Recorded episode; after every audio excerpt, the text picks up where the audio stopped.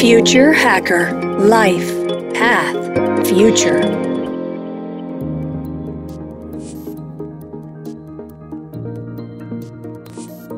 Olá pessoal, bem-vindo ao Future Hacker. Meu nome é André Chaves e temos aqui uma convidada muito especial, que é Tayara Simões. Ela é formada em processos gerenciais e pós-graduada em comunicação online pela FAI Business School. Ela trabalha no, universo de comunicação online há 10 anos e atualmente é CEO da NZN, que é a maior criadora de audiência segmentada do Brasil. Ela especializou em social media, né, desenvolvendo a estratégia de presença de grandes marcas. Né? Além disso, é professora e autora do livro Social Media Já, Descomplique e Produza Conteúdo Online, lançado em setembro de 2016. Bem-vindo, Tayara, bem-vindo ao Future Hacker. Obrigada, obrigada pelo convite. Estou muito feliz de estar aqui com vocês. Vamos bater um papo aí, vamos ver como é que vai ser. Legal, Taera, prazer aqui tê-la aqui. Vamos lá, eu queria que você contasse um pouco da sua trajetória, né? Essa trajetória super fulminante, né, meu? De assistente a CEO em apenas 10 anos de carreira, né? E eu queria saber qual foi a visão que você teve lá atrás, né, que fez você apostar né, nesse, nesse mercado social media, etc., e chegar tão rápido numa posição de tamanho de destaque no mercado digital? É, eu comecei a trabalhar em 2010 com plataformas sociais. Na verdade, eu vim para a NZN para trabalhar como coordenadora de comunicação corporativa. 11 anos atrás, eu fiz 11 anos de NZN esse ano. E foi bem quando o Facebook estava lançando páginas para marcas na época, né? Então era, era tudo mato no Facebook, ainda nem tinha possibilidade de marcas rentabilizarem ou se comunicarem direito com o seu público da forma como a gente se comunica hoje comecei a fazer estratégia de social aqui dos perfis sociais da MZN, do, do Baixa Aqui na época, a gente nem tinha o Tecmundo e do Tudo Gostoso. E foi um crescimento muito rápido, assim. Eu sempre fui uma pessoa. Eu estava começando a minha carreira em comunicação e eu sempre fui muito curiosa. Como uma mulher no mercado de trabalho, descobrindo uma nova posição, entendendo como que poderia construir alguma coisa dentro de uma empresa de tecnologia que tinha, desculpa o palavreado, um monte de nerd bem diferente do que eu era acostumada a trabalhar. Eu sempre fui muito apegada em dados e a gente teve um crescimento muito rápido dos nossos perfis sociais. A gente chegou, eu tenho cases no meu livro de até 70 milhões de pessoas alcançadas é, no mundo de, de alguns conteúdos. Daí eu, eu fui migrando muito para a parte de marketing, que era uma necessidade da empresa. É, estruturei toda a área de projetos da empresa, é, toda a área comercial da empresa comecei a estruturar do ponto de vista de atendimento e planejamento. E a grande aposta foi realmente essa virada de social para a parte mais comercial, assim. A empresa estava com uma necessidade de fortalecer a parte comercial. Eu fui acionada algumas vezes para poder ajudar nesse sentido. Até que quando eu estava grávida de seis meses do meu segundo filho, eles me chamaram mais uma vez para dar uma força no comercial e eu falei não. Eu já era diretora de comunicação na época, né, cuidava de toda essa parte de atendimento e de projetos, como eu falei. E eu falei não, eu, eu vou assumir a área comercial, com aquele barrigão, né, e tremendo de medo. E assumi a área comercial, toda a área de vendas diretas que a gente tem aqui, que presta serviço para o mercado publicitário, e a gente cresceu 60% em faturamento de 2018 para 2019, é, e em EBITDA a gente cresceu 60% de 2019 para 2020. Então a gente foi uma ascensão muito rápida. Eu passei de um time de três pessoas para um time de 50 pessoas. Hoje 54% do, do, da empresa está no time de, de revenue. A gente cresceu muito. Eu tenho um background de, de processos e de criação de, de estruturas muito grande, o que me fez chegar até aqui. Então o nosso antigo CEO assumiu um novo desafio, é, abrindo um novo negócio. E dentro do processo da HIG fez sentido para eles, é, eu que conhecia tanto do negócio, que passei por tantas áreas ao longo desses 11 anos, assumir a cadeira. E tô aqui. Não, muito legal, bela história, bela história rápida, uma fulminante aí, né? Em 10 anos consegui fazer essa construção, muito legal. Agora, falando exatamente nesses 10 anos, quer dizer, você com certeza, né? Você conhece né, a dinâmica do mercado publicitário hoje, né? Então, assim, você tem ainda esse mercado ainda de, de agências, né? De, de, de, anunciantes, dos veículos, etc. Eu queria exatamente é, te perguntar sobre esse modelo tradicional de mídia. O, o, como é que você enxerga esse modelo ainda? É, o mais tradicional, que as, as, as agências como, como, como, estão posicionadas hoje, esse, os, os, publishers como eles estão posicionados hoje. Quer dizer, eu queria que você desse tipo um highlight de como é que você enxerga hoje a grande a mídia tradicional mesmo hoje em dia. O modelo de publishing é, virou commodity, né? A gente viu aí há, poucos anos é, vários publishers é, sofrendo muito com o modelo tradicional de mídia, né? Então, a própria NZN teve que se reinventar e faz mais ou menos uns quatro anos que a gente não sobrevive mais só de mídia, a gente não sobrevive mais comercializando só o nosso inventário e a gente entrega conteúdo para marcas dentro das nossas propriedades e também disponibiliza serviços para produzir conteúdo criando audiência proprietária para marcas. É, eu acho que a movimentação no mercado cada vez mais está tá voltada para essa comunicação direta entre marcas e o público. É, e os publishers têm que se reinventar no modelo de oferta para o mercado publicitário, né? Porque essa comunicação direta vai acontecer cada vez mais. O público está necessitando cada vez mais dessa comunicação direta com as marcas, o que causa um problema para o publisher, que era esse canal de comunicação. Então, é, eu acho que existem formas, a gente, a gente ainda está aprendendo a fazer isso, mas existem formas é, de transformar um negócio de publisher que, obviamente, não é só vivendo de mídia que a gente vai conseguir prosperar. E é o que a gente tem feito aqui, né? Não, não, não, não tá fácil, não é um, uma dinâmica simples, então todo dia é um, um leão que a gente tem que matar na rua, buscando ali uma campanha, um pedacinho de uma campanha, é, mas com certeza agregar valor na oferta para o mercado e não só entregar mais o banner pelo banner é o que faz a diferença no mercado de publish. Não é possível hoje você construir as mesmas audiências que a NZN construiu, por exemplo. Então você não tem como construir um Tecmundo que tem 18 milhões de usuários únicos mensais da mesma forma como a gente construiu. É, a nossa receita é a gente ser o prestador de serviço para ajudar essas marcas a construírem essa audiência, porque a gente tem esse background de 20 anos. O nosso posicionamento de mercado é esse, né?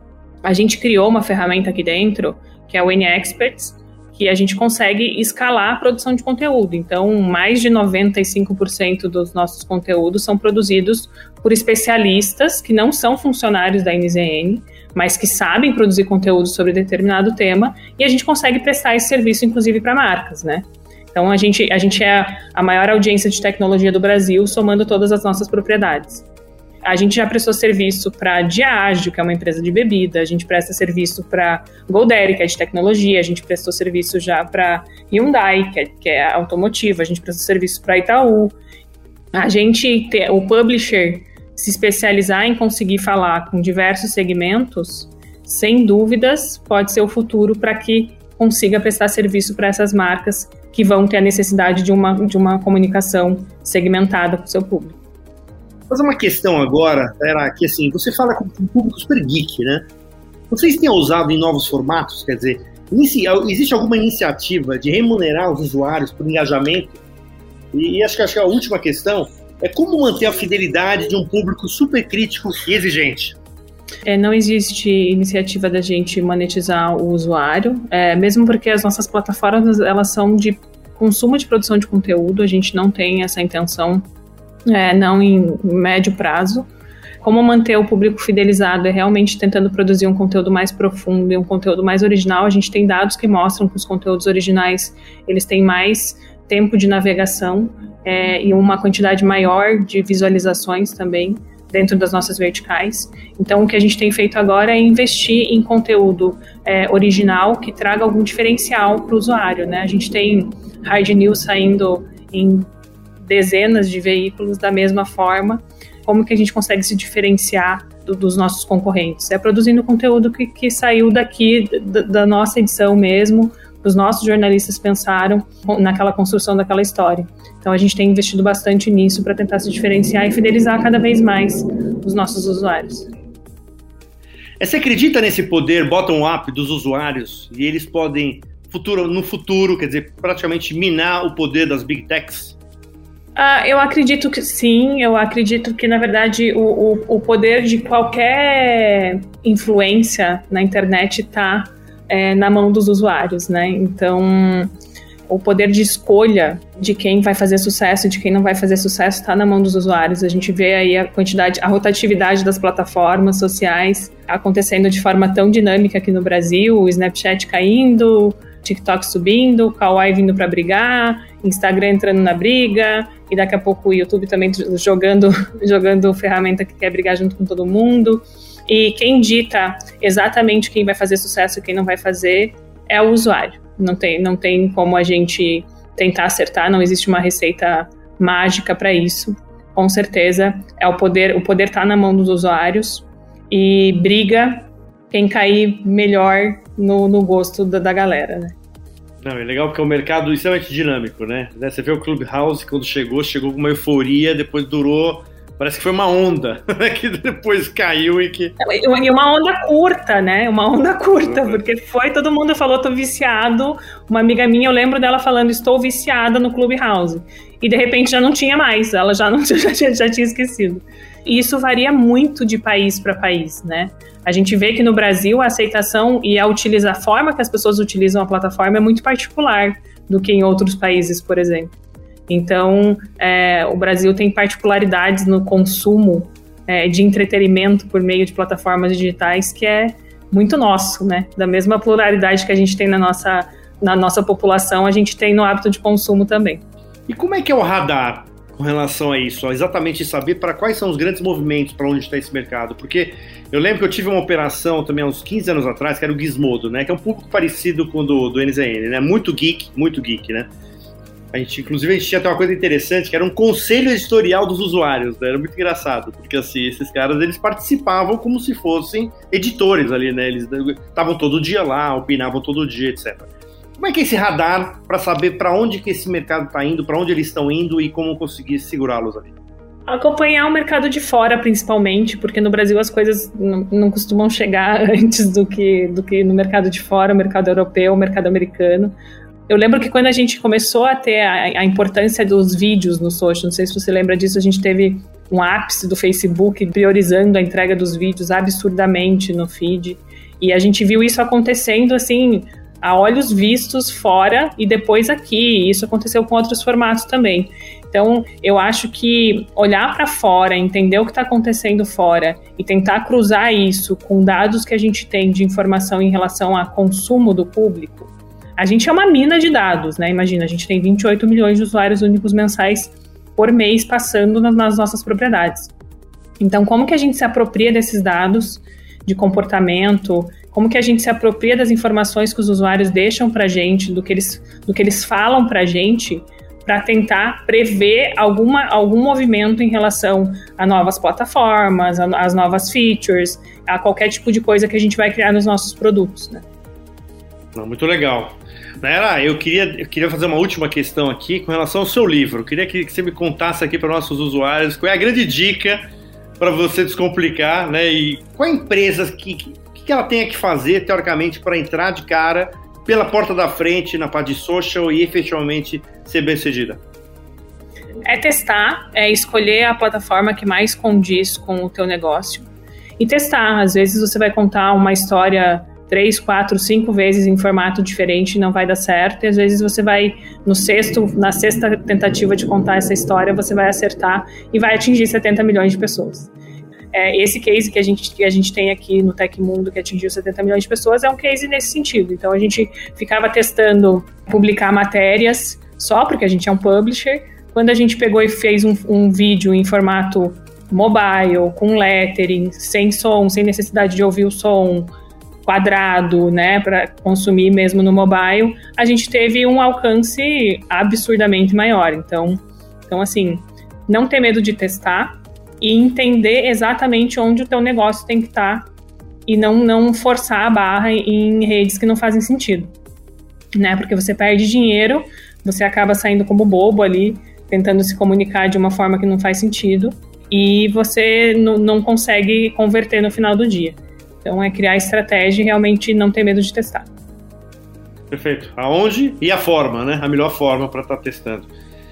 Eu, Tayara, eu queria que você deixasse aqui as considerações finais. Queria agradecer pra caramba o seu papo e parabéns aí pela trajetória. Parabéns pelo trabalho que você tem feito aí na NZN, é uma super referência para esse mercado aí de tecnologia, de inovação, etc. Eu queria que você deixasse aí como as pessoas te acham. obrigada, obrigada. Vocês podem me achar no LinkedIn como Tayara Simões. Me seguir no Instagram também como Tayara Simões. Lá o papo é diferente. Lá tem mãe, lá tem cozinheira, lá tem um pouquinho da vida de CEO, mas também é divertido. Podem me buscar no LinkedIn e no Instagram que eu tô por aí. Beleza? Obrigada, gente. Valeu, Tayara. Até a próxima. Future Hacker Life Path Future